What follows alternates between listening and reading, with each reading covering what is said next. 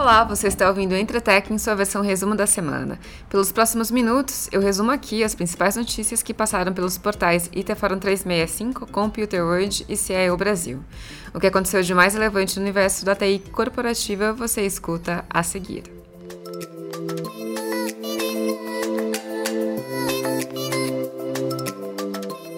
A semana foi conturbada para o Facebook. Um grupo de grandes marcas decidiu paralisar seus anúncios nas redes sociais da gigante de tecnologia. Ford, Microsoft, Best Buy, Coca-Cola, Starbucks e Unilever estão entre elas. Com o movimento, as empresas estão se engajando com campanhas que pedem medidas mais drásticas do Facebook contra a disseminação de discursos de ódio propagados pela rede social.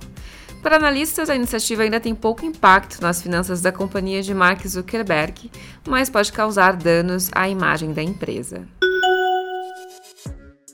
Em maio, o Google anunciou que buscava reabrir seus escritórios a partir do próximo dia 6 de julho. Entretanto, a Alphabet Holding, que controla o Google, decidiu recuar diante do aumento de casos de Covid-19 em alguns estados dos Estados Unidos.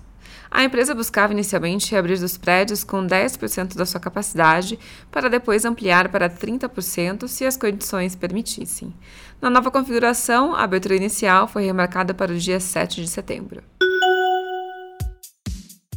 A Topdesk anunciou sua operação de data center no Brasil. Hospedada em ambiente Azure da Microsoft, a operação de data center irá migrar gradativamente dos Estados Unidos para São Paulo, o que promete gerar benefícios como redução de latência, mais segurança, maior capacidade de processamento e armazenamento para recursos móveis, o que deve também agilizar o atendimento.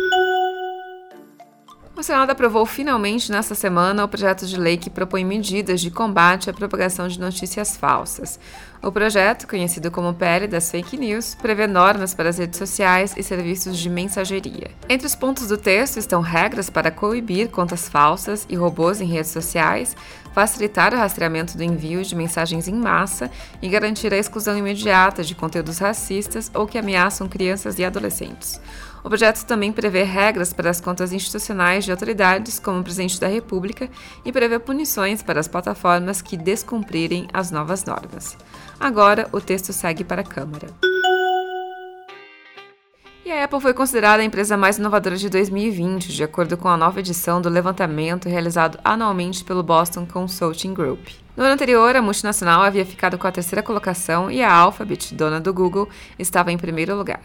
Neste ano, a holding ocupa o segundo lugar no ranking. A Amazon ficou na terceira posição, enquanto a Microsoft e a Samsung mantiveram o quarto e quinto lugares, respectivamente. Pessoal, vou ficando por aqui. Para ler sobre essas e outras notícias, acessem os nossos portais ITForum 365, Computer World e CIO Brasil. Obrigada pela audiência e até a próxima semana.